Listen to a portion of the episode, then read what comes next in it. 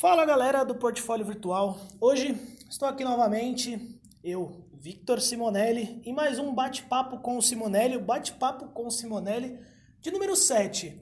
E hoje eu estou recebendo a primeira mulher que vem aqui no nosso podcast. Ela que já trabalhou na Rede Bandeirantes, já teve o canal no YouTube e hoje trabalha no torcedores.com. Isabela Labate, muito obrigado por ter aceitado o nosso convite e, bom, vamos bater um papo, né? Com certeza, obrigada pelo convite, Vitor. E eu me sinto muito honrada por ser a primeira mulher. Espero que agora abra portas aí para você entrevistar outras mulheres também na profissão. Ah, não, com certeza. E, Isa, é, a primeira pergunta é assim, quem que, quem que é a sua maior inspiração do jornalismo esportivo?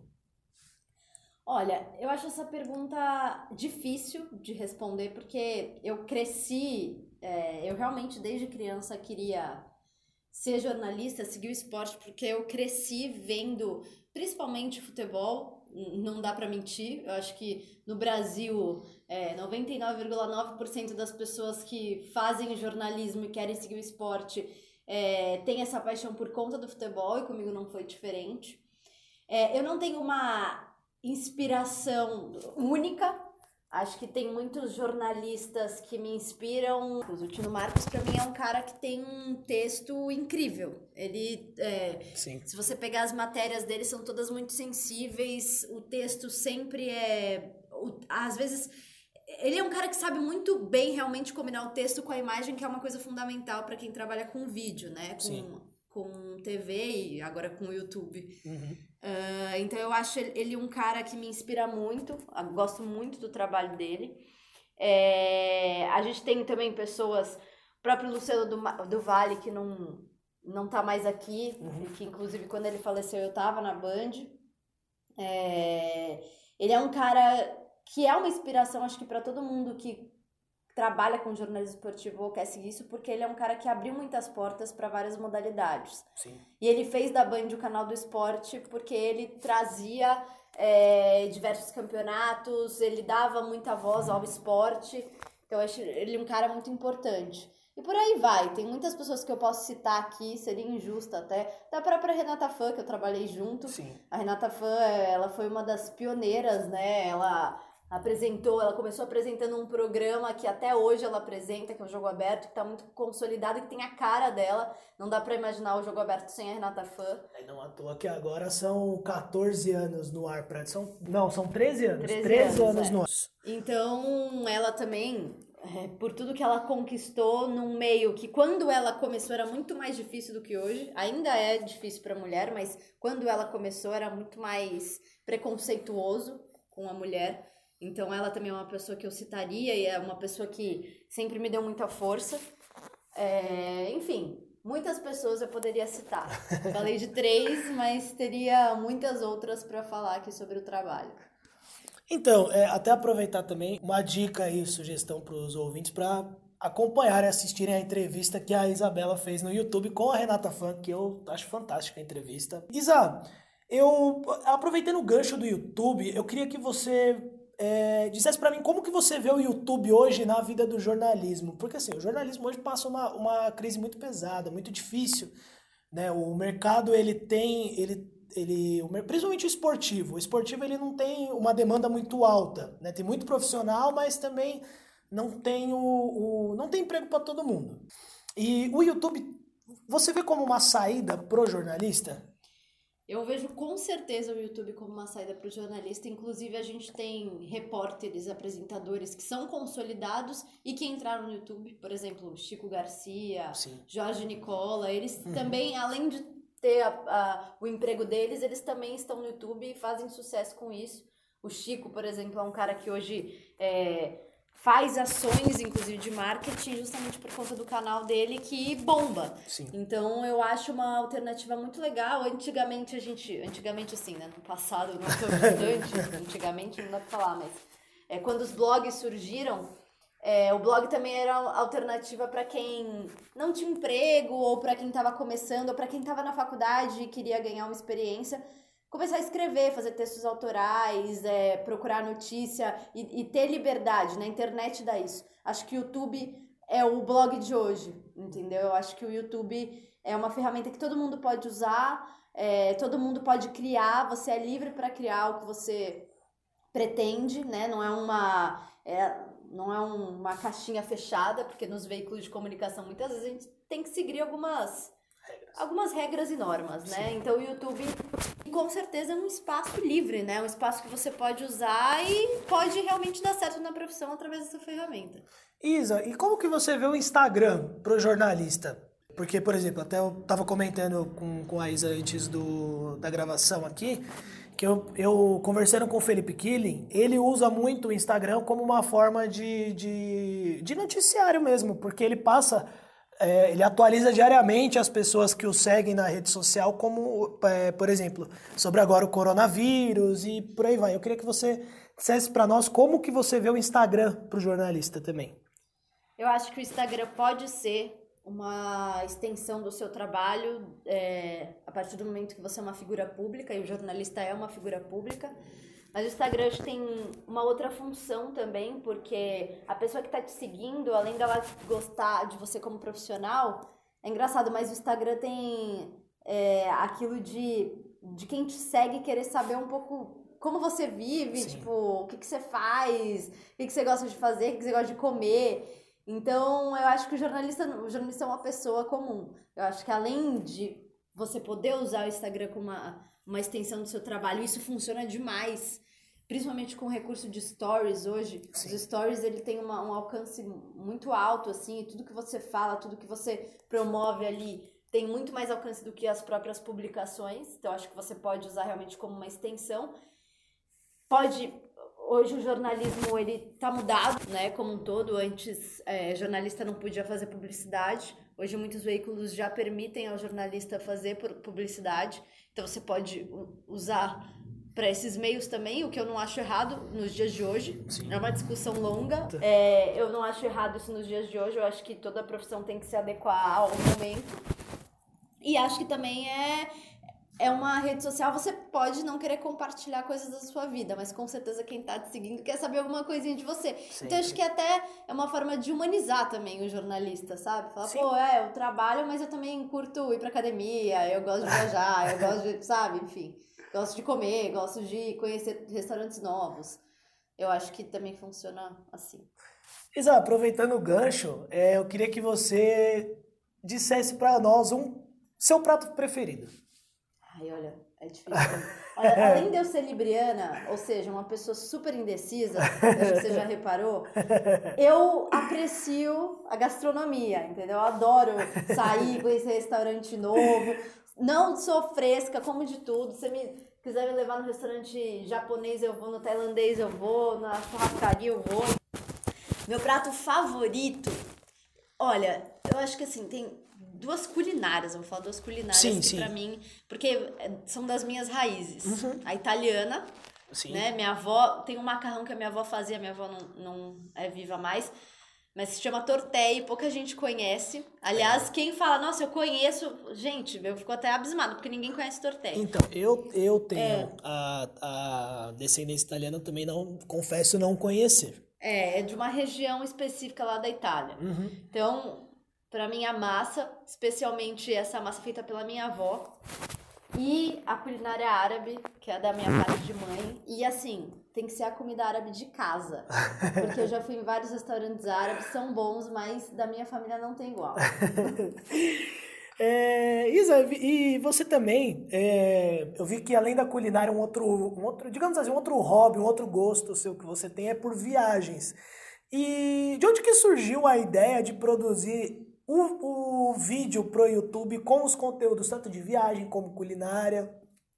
Olha, é, eu por ser uma jornalista que sempre fui é, voltada para o esporte, né? Eu comecei minha carreira eu comecei como estagiária não no esporte, mas depois eu fui para Band, virei estagiária no esporte, que era o que eu queria. E aí comecei, virei editora, virei repórter, enfim, sempre trabalhando com o esporte. Eu adoro, eu amo o que eu faço. Mas ele é limitante, querendo ou não. Você só fala sobre um assunto. Você fica naquela rotina, jogo, treino, jogo, treino. E eu realmente, eu, eu amo viajar. Não, óbvio, acho que é difícil conhecer alguém que não gosta de viajar, Sim. né? Mas assim, pra mim, descobrir lugares novos e uma coisa que eu gosto muito de observar nos lugares que eu vou é a vida mesmo, o dia a dia das pessoas, tipo, o que, que elas comem, é, quais são os costumes delas, como que elas vivem. Então, tanto é que eu gosto muito de destinos que são tradicionais, vamos dizer assim, para o brasileiro, é Sim. Estados Unidos, Europa, mas eu também gosto dos destinos exóticos. Uhum. Então, por exemplo, Peru, já fui, já fui para Bolívia, já fui para Tailândia, para o Camboja, que são lugares mais diferentes, né, da nossa cultura. Então, eu gosto muito de observar isso. E é, eu queria muito conseguir compartilhar algumas dessas viagens que eu fazia.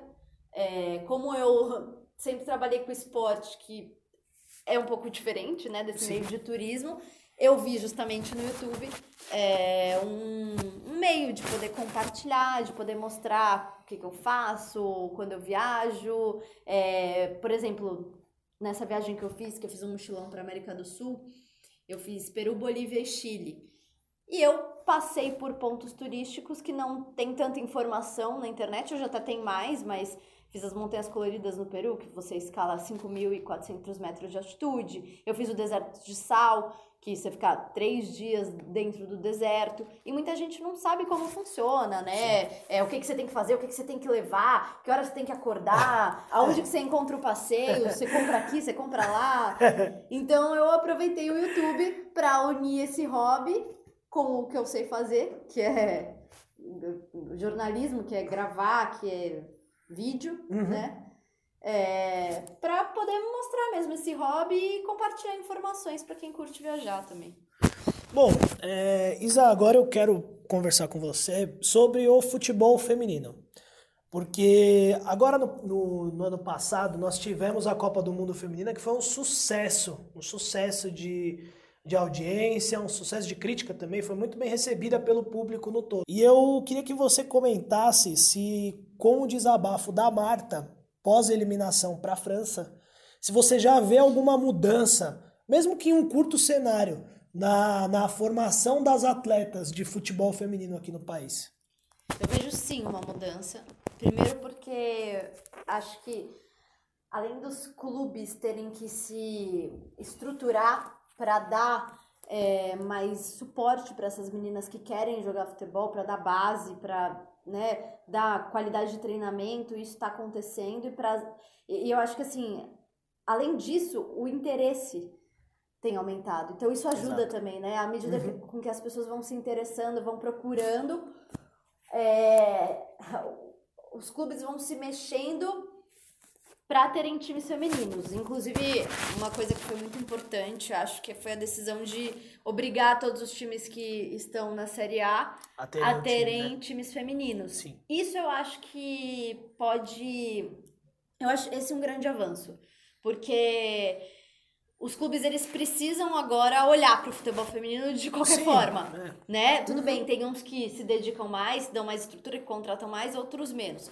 Vou pegar um exemplo aqui, por exemplo, do Palmeiras. O Palmeiras ano passado não investiu no futebol feminino. Esse ano, o Palmeiras investiu, o Palmeiras trouxe peças importantes. Então você vê que os clubes já começam a olhar de uma forma diferente. E é importante porque isso passa uma outra imagem para o público, que é um negócio mais profissional, que é, mais, que é sério, que a gente está levando a sério. O público começa a se interessar mais e começa também a dar mais retorno financeiro, porque no fim das Claro. contas Claro. é o que os clubes querem, né? Sim, sim. Retorno financeiro. Então eu acho que é uma bola de neve, Uhum. né? Eu acho que o Mundial da França foi muito importante. Acho que deu um start, assim, nas pessoas. Tipo, pô, ah, eu sempre falo que eu gosto de futebol feminino, mas eu não acompanho, então eu vou começar a acompanhar. Exato. Ah, eu quero jogar futebol feminino, eu nunca vou, mas beleza, agora eu vou correr atrás e vou tratar disso como algo profissional. Sim. Então, eu acho que é uma mudança ainda que vai demorar um bom tempo aqui para acontecer no Brasil, a gente está engatinhando. Mas eu acho que o Mundial e essa obrigatoriedade dos clubes da Série A em terem é, times femininos são dois passos muito importantes. Na sua visão, qual é o melhor, a melhor equipe do futebol feminino aqui no país? Olha, hoje eu coloco o Corinthians como o melhor é, time feminino. O Corinthians, inclusive, ganhou a Libertadores no ano passado. Em cima da Ferroviária. Em cima da Ferroviária, exatamente, que é um time interessantíssimo, ganhou o Campeonato Brasileiro. Para falar a verdade, o, é, desculpa te cortar, Não, mas assim, o que eu, o, eu que eu acompanho o, o, futebol feminino, eu gosto bastante do, de três times: o Santos, a Ferroviária e o Corinthians. Uhum. Os três são times bons. O São Paulo também, que fez a final do Campeonato Paulista, tem muito potencial também. Sim, eu concordo com você. O Santos, é, não dá pra gente tirar. O Santos tá com a Cristiane agora e o Santos, de Exato. todos esses times, é o que mais tem tradição no futebol feminino, né? Sim. As sereias da Vila estão aí há bastante tempo. Então não tem como não mencionar o Santos. Uhum. Mas eu acho que hoje, momento, a Ferroviária, obviamente, a gente tem que colocar, mas o Corinthians, acho que no momento é o melhor time do Brasil. Isa, agora que nós temos a Pia como técnica do, da seleção feminina de futebol, né? A primeira estrangeira, é, já foi um, um, avanço gigantesco de uma mulher estrangeira estar dirigindo a nossa seleção feminina. Eu queria que você elegesse um nome estrangeiro para dirigir a seleção brasileira masculina. Hum esse ponto é complicado. Porque, assim, tem uma, tem uma grande polêmica, né? Porque o Brasil, teoricamente, é o país do futebol. Exato. Hoje em dia já se contesta isso, porque apesar de nós termos a seleção mais vitoriosa do mundo, é, hoje o Brasil não tem a seleção mais forte do mundo. Não, né? não. Então, hoje outros times se equipararam ao Brasil e infelizmente a gente não tem mais. A gente tem, óbvio, Acho que a gente sempre vai entrar em Copa do Mundo para disputar título. Sim. Mas a gente não tá sozinho nisso, entendeu? É... E há, obviamente, uma rejeição por técnicos estrangeiros na seleção brasileira. Eu, eu acho que agora tá na moda, né? Técnico uhum. estrangeiro aqui no Brasil, porque o Jorge Jesus deu certo, o São Paulo deu certo no Santos. Mas eu, eu, eu contesto as tendências. Uhum. Eu, eu acho que, assim, futebol é muito de momento. Quando o Carilha estava vencendo com, com o Corinthians, é, ah, os mais novos são a bola da vez, ah, um futebol mais defensivo, se você tem uma defesa sólida, é o que vai fazer seu time ganhar, não importa é, jogar feio, o negócio é ter defesa sólida para ganhar de 1x0, de 6x0, quanto for. E agora, a moda da vez é o técnico estrangeiro que joga para frente, time ofensivo, time que tudo bem, toma gol, mas faz 3, 4, é isso aí, porque é o Flamengo, né? Hoje em dia a bola da vez é o Flamengo. É, então eu contesto um pouco essas tendências. Eu acho que o certo é o time que tá ganhando e ponto. uh, agora, no Brasil, putz, tem muito técnico estrangeiro que eu veria aqui no Brasil. Eu posso estar qualquer um? Qualquer um. Qualquer um. Putz, eu vou, eu vou, pegar dois. Ó, eu vou, uh, eu vou colocar um embate então, que foi o que eu, o tá. que eu coloquei pro Juca Kfouri no Por podcast favor. dele. Jurgen Klopp ou Pep Guardiola? Eu ia citar os dois, inclusive. Acho que não tem como, né, não citar. Olha, o Pep Guardiola é um cara mais vitorioso porque ele já tem uma carreira até de tempo maior. Exato, maior. Né? Uma carreira maior.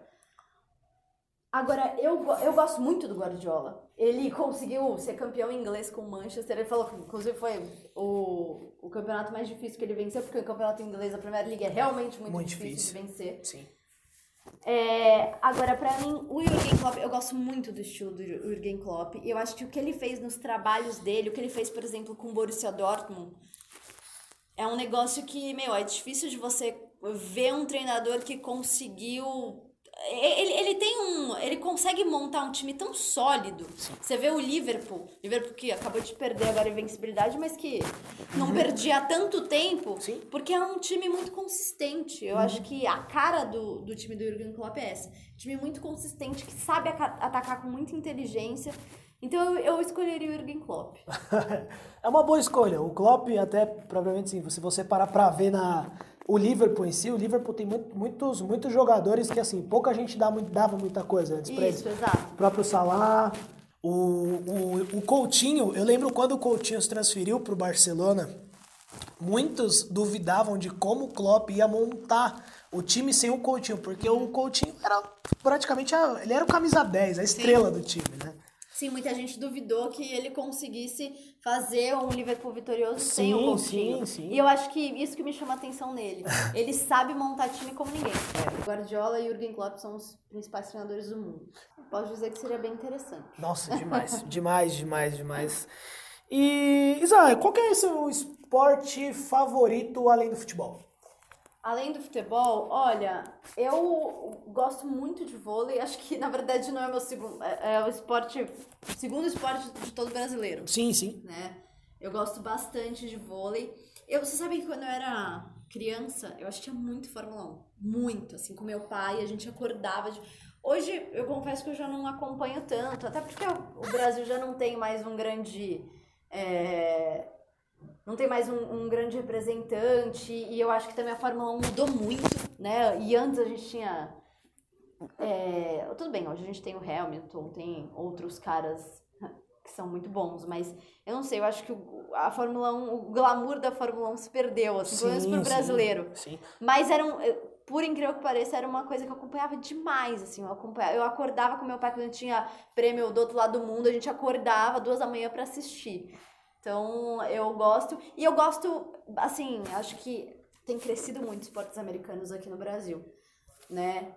É, eu acho que os esportes americanos, eles têm um, um tempero a mais que é o espetáculo, porque ninguém sabe fazer espetáculo como americano. Uhum. Eu já tive a oportunidade de assistir NBA e NFL Nossa. nos Estados Unidos. E é realmente um show. Acho que assim, todo mundo que gosta de esporte tem que ir para os Estados Unidos assistir pelo menos um jogo de NBA ou um jogo de NFL. Eu não sou das maiores entendedoras, mas eu gosto de acompanhar. Inclusive, uhum. meu namorado, ele vê bastante NBA e tudo mais, então eu acabo assistindo junto com ele Sim. até. Então, é algo que, assim, eu tenho interesse. Uhum. Isa, eu gostaria muito de te agradecer. É, primeiro, por ter aberto é, o espaço para nós aqui, para a nossa entrevista. Agradecer aos torcedores também que nos, nos cedeu o local da entrevista aqui também. E, bom, Isa, me despeço aqui agradecendo pela participação novamente. A primeira mulher, é sempre importante registrar, a primeira mulher do podcast Bate-Papo com Simonelli. E, bom, as suas considerações finais, por favor. Eu que te agradeço, obrigada pelo convite. Foi muito legal bater esse papo. É muito legal falar é, sobre esporte de um modo geral, né? é, eu, obviamente, amo falar sobre esportes. Eu acho que é, hoje em dia a gente tem tantas plataformas que permitem a gente fazer isso, né? Como o próprio podcast aqui. Então eu agradeço muito pelo convite, fico muito honrada de ter sido a primeira mulher. E desejo muita sorte para você, inclusive antes de acabar, vou vender meu peixe aqui, tá? Por favor, fique à vontade. Ó, sigam a Isa na, na rede social, a Isa vai agora divulgar tudo, Instagram, Facebook, fique à vontade, por favor. Então entrem lá no Instagram, é isa.labate, isa com S. E se você quer acompanhar meu, meu trabalho no Torcedores, se você já me conhece da Band ou se você não me conhece, a gente tem um canal de YouTube que é a TV Torcedores. Lá a gente faz várias lives. Eu e o Gui, o Guilherme Palese, a gente faz live de quarta e quinta falando sobre o que está rolando no futebol brasileiro e no futebol internacional. E também a gente tem vários quadros legais, tanto mais sérios de entrevistas. A gente já fez entrevistas com Luxemburgo, Edu Dracena, é, Oscar tem muito cara legal, Sim. muito conteúdo bacana. E tem também quadros mais de humor, mais pegado YouTube, é, que tem o nosso mini quadro aleatório, que tem bastante bagunça. A gente já correu de kart com o Amaral e com o Tonhão, Nossa já passamos o trote. Então, assim, tem para todos os gostos, tá? Então vão lá no YouTube, TV Torcedores, aperta o sininho lá para receber as novidades e se inscreve se você não está inscrito, se você não conhece. Bom, essa foi a Isabela Labate e eu, aqui, Victor Simonelli, me despeço em mais um bate-papo com o Simonelli. Então não esqueçam de compartilhar com os amigos, com a mãe, com o pai, com o cachorro, com o papagaio, com todos.